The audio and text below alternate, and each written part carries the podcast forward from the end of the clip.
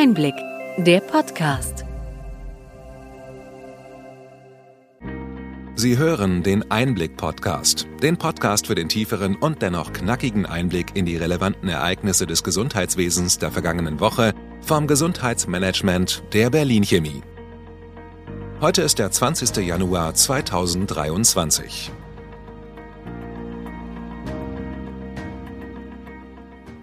Welche Themen standen in dieser Woche im Mittelpunkt?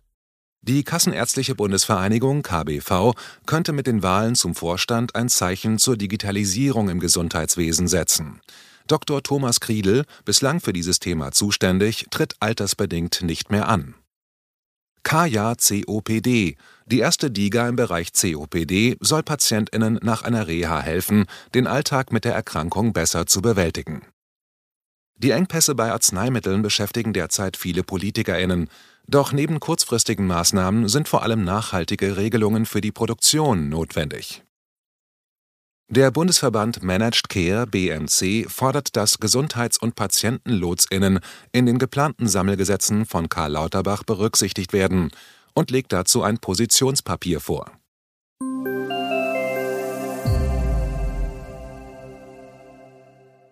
Womit starten wir? Wie hält es die KBV mit der Digitalisierung? Dr. Thomas Kriedel, der für Digitalisierung zuständige KBV-Vorstand, hat angekündigt, altersbedingt seinen Posten aufzugeben und bei den anstehenden Vorstandswahlen nicht mehr anzutreten. Kriedel steht für die Bedenkenträgerei, die die Stellungnahmen der KBV-Spitze zur Digitalisierung in den vergangenen Jahren auszeichneten, so ein Kommentar von Philipp Grätzel von Grätz, Chefredakteur von eHealth.com in der Ärztezeitung. Beim Thema Digitalisierung bekleckert sich die KBV-Spitze derzeit nicht mit Ruhm. Es werde gegen Anwendungen wie die elektronische Patientenakte gewettert, anstatt aktiv mitzugestalten. Im ersten Halbjahr 2023 wird das Bundesgesundheitsministerium ein großes Digitalgesetz vorlegen. Die Vorstandswahlen bei der KBV könnten ein Zeichen für eine neue Herangehensweise setzen. Einblick sprach zum Jahresbeginn mit Dr. Roland Stahl, dem Pressesprecher der KBV unter anderem zum E-Rezept, der Telematikinfrastruktur und zur Digitalisierungsstrategie des Bundesgesundheitsministeriums. Als junger Arzt würde ich auch keine Praxis übernehmen wollen, die digitalisierungstechnisch noch mit dem Nadeldrucker arbeitet. Sie finden den Link zum Interview in den Show Notes. Mit den Chancen der Digitalisierung beschäftigt sich auch der Tech Monitor GKV des Kölner Marktforschungsinstituts heute und morgen. Befragt wurden 1500 gesetzlich Krankenversicherte über 18 mit Zugang zum Internet. Zwei Drittel der gesetzlich Versicherten wollen den Großteil ihrer Kommunikation mit den Krankenkassen digital erledigen. Allerdings bleiben für mehr als 60 Prozent der Befragten persönliche AnsprechpartnerInnen wichtig. Grundsätzlich steht jeder zweite GKV-Versicherte der fortschreitenden Digitalisierung der Krankenkassen ausdrücklich aufgeschlossen gegenüber. Gewünscht werden vor allem weitere Service-Apps. Lediglich 12 Prozent lehnen die Digitalisierung ab. Die Siemens Betriebskrankenkasse kommuniziert besonders häufig digital mit den Mitgliedern, gefolgt von AOK Plus, der Techniker Krankenkasse, der Barmer und der HKK Krankenkasse. Der Tech-Monitor GKV kann einen signifikant positiven Zusammenhang zwischen der Anzahl der digitalen Kontakte der Versicherten mit ihrer Krankenkasse und der Kundenzufriedenheit feststellen. Digitale Sichtbarkeit und die Erreichbarkeit sind zentrale Faktoren der Kundenzufriedenheit. Die Mitgliederbereiche und Homepages der Krankenkassen könnten, so die Meinung der Befragten, deutlich verbessert werden. Schwerpunkt der Umfrage war die Telemedizin, und die bleibt in Deutschland trotz der Corona-Pandemie weiter ein Stiefkind. Lediglich zwei Prozent aller GKV-Mitglieder konnten bislang telemedizinische Angebote nutzen. Knapp 40 Prozent können sich eine Online-Sprechstunde bei ihren ÄrztInnen vorstellen.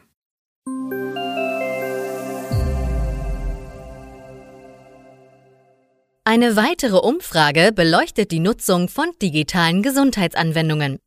Befragt wurden AOK-Versicherte, die eine DIGA freigeschaltet bekommen haben. Knapp 60 Prozent der NutzerInnen sind der Meinung, dass die App auf Rezept als Ergänzung der Therapie sinnvoll sei, aber besser in die Behandlung integriert werden sollte. Die Befragten wollen mit ihren ÄrztInnen und TherapeutInnen mehr über das Nutzungsverhalten und die Ergebnisse der App sprechen. Unverzichtbar sind Gesundheits-Apps für 26 Prozent. DIGA sollten besser in die ärztliche Behandlung integriert werden, erklärte dazu Carola Reimann, die Vorstandsvorsitzende des AOK-Bundesverbandes. Sie verweist darauf, dass zwei Drittel der Befragten nicht über die Funktionen ihrer DIGA informiert wurden. Die AOK fordert die Einführung von Testzeiträumen für die Apps, denn die Krankenkassen wollen nicht den vollen Preis bezahlen, wenn Versicherte die Behandlung vorzeitig abbrechen. Die Ergebnisse der Umfrage seien sehr erfreulich, meinte Anne-Sophie Geier vom Spitzenverband Digitale Gesundheitsversorgung.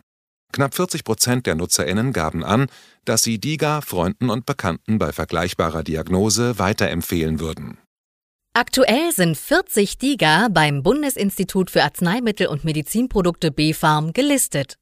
Mit der Kaya COPD-App liegt seit Dezember 2022 eine DIGA vor, die Bestandteile der pneumologischen Rehabilitation auf Smartphones oder Tablets der PatientInnen ergänzt. Im Rahmen einer Rehabilitation lernt man Übungen, die die Leistungsfähigkeit und Lebensqualität der COPD-PatientInnen verbessern sollen. Zurück im Alltag schwinden Eifer und Sportsgeist aber schnell.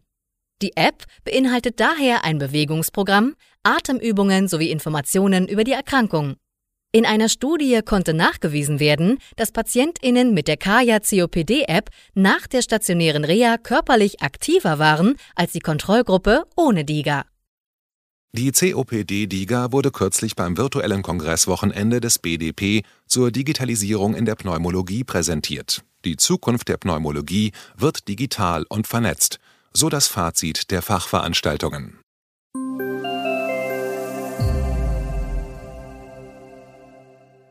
Über die Engpässe bei Medikamenten wird derzeit breit in den Medien berichtet. Die dreimonatige Aussetzung der Festbeträge für 180 Medikamente soll diesen Mangel beseitigen. Es gibt allerdings derzeit schlicht keine Ware, die kurzfristig auf den Markt gebracht werden kann, erklärte der Branchenverband Pro Generika. Der Hauptgeschäftsführer des Bundesverbands der Arzneimittelhersteller BAH, Hubertus Kranz, betont, dass sein Verband immer wieder darauf hingewiesen habe, dass Reformen beim Festbetragssystem nötig sind. Die Absenkung der Festbeträge durch die gesetzlichen Krankenkassen habe dazu geführt, dass sich die Versorgung mit Arzneimitteln verschlechtert hat. Man sollte bei Medikamenten nicht allein auf den Preis schauen, erklärte Sachsens Ministerpräsident Michael Kretschmer nach dem Besuch einer Apotheke in Dresden. Wer billig kauft, kauft zweimal, gab der Landespolitiker zu bedenken. Auch Karl Lauterbach kritisierte den Unterbietungswettbewerb bei Arzneimitteln, der dazu geführt hat, dass Arzneimittel und Wirkstoffe meist aus China oder Indien bezogen werden. Der Bundesgesundheitsminister möchte, dass künftig auch ein Hersteller aus Europa mit einem Vertrag beauftragt wird. Den Aufbau einer strategischen Arzneimittelreserve für Europa forderte Michael Vassiliadis von der Chemiegewerkschaft IGBCE. An wortreichen Versprechen mangelt es also nicht. Aber schon in der Bibel steht, an ihren Taten sollt ihr sie erkennen. Wir werden also sehen, was nach den Worten folgt. Das System der Festbeträge sollte grundsätzlich diskutiert werden und nicht erst, wenn die Regale der Apotheken leer sind. Im Fall der Fiebersäfte für Kinder wird das Frühjahr und das Ende der Grippe- und Erkältungssaison zu einer gewissen Entspannung führen. Die Probleme sind aber grundlegender.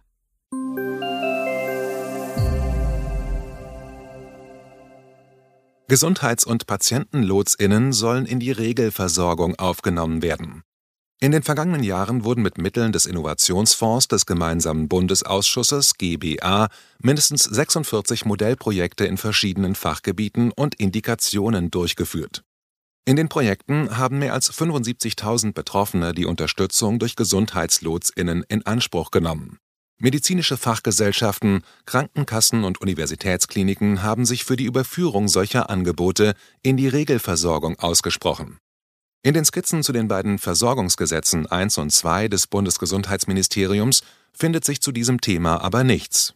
Der Bundesverband Managed Care veröffentlichte dazu das Konzeptpapier Gesundheitslotsen Wegbegleiter für eine bessere Versorgung und fordert, dass nach den vielen Vorarbeiten nun eine Lösung in den Gesetzestext gebracht werden müsse. Mit Gesundheitslotsinnen könnten unnötige Doppeluntersuchungen im ambulanten und stationären Bereich sowie Rehospitalisierungen vermieden werden. Für das Konzept gäbe es keine großen Hürden. Eine flächendeckende Versorgung könne mit neuen Stellen und Funktionen im Gesundheitswesen ohne großen zusätzlichen Personalbedarf realisiert werden. Wir haben den Link zum Konzeptpapier für Sie in die Show Notes geschrieben. In den beiden Sammelgesetzen sollen die medizinischen Versorgungszentren unter verschiedenen Aspekten behandelt werden. Wir hatten dazu in unserem letzten Podcast berichtet.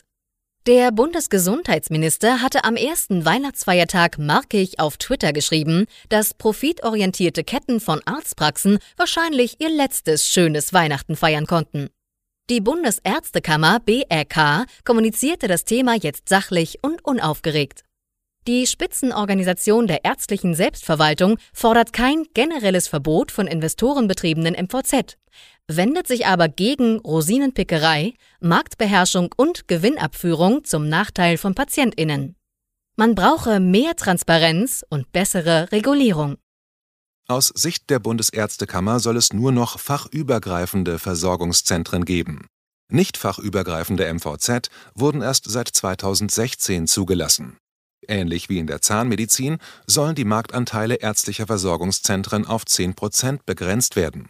In unterversorgten Planungsbereichen könnten dies auch 20 Prozent sein, während in überversorgten Gebieten nur 5 Prozent der jeweiligen Arztgruppe in MVZ organisiert sein sollten. Wichtig ist der BRK auch die ärztliche Unabhängigkeit. MedizinerInnen sollten in ihren ärztlichen Entscheidungen keine Weisungen von NichtmedizinerInnen entgegennehmen und ihr Handeln solle am Wohl der PatientInnen orientiert sein. Die Bundesärztekammer hat dem Bundesgesundheitsministerium ihre Positionen mit den entsprechenden Änderungsvorschlägen für das Sozialgesetzbuch SGB V vorgelegt. Mit dem BMG besteht, so der Tagesspiegel Background, Konsens bei den Forderungen nach mehr Transparenz zur Eigentumsstruktur von MVZ und zur Stärkung der ärztlichen Leitung in den Zentren. Entgegen den markigen Worten des Bundesgesundheitsministers kann die Regulierung von investorenbetriebenen MVZ aber nur mit den Bundesländern geregelt werden. Die dafür vorgesehene Bund-Länder-Arbeitsgruppe soll eine Gesetzgebungsinitiative des Bundesrates vorbereiten. Eine erste Sitzung mit neun Bundesländern fand im November statt. Ein Zeitplan für den Abschluss der Beratungen liegt aber nicht vor, erklärte Staatssekretärin Sabine Dittmar.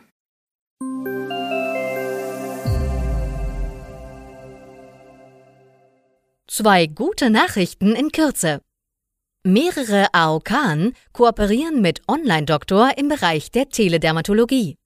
Über ein AOK-Online-Portal können PatientInnen bis zu drei Bilder hochladen und mit einem Chat-Assistenten Fragen zu den Symptomen besprechen. Innerhalb von maximal 48 Stunden erhalten die Betroffenen eine Antwort mit Handlungsempfehlungen. 90 Prozent aller Anfragen könnten so digital bearbeitet und abgeschlossen werden, schreibt der Schweizer Telemedizinanbieter Online-Doktor in einer Mitteilung. Hardwarelose Konnektoren sollen ab Sommer zur Verfügung stehen. Mit einem Highspeed-Konnektor können bis zu 2000 konventionelle Konnektoren ersetzt werden. Die Anbieter wollen den AnwenderInnen in den Praxen die TI vom Hals halten wir werden sehen, wie sich diese Alternative beim Zugang zur Telematikinfrastruktur konkret ausgestalten wird.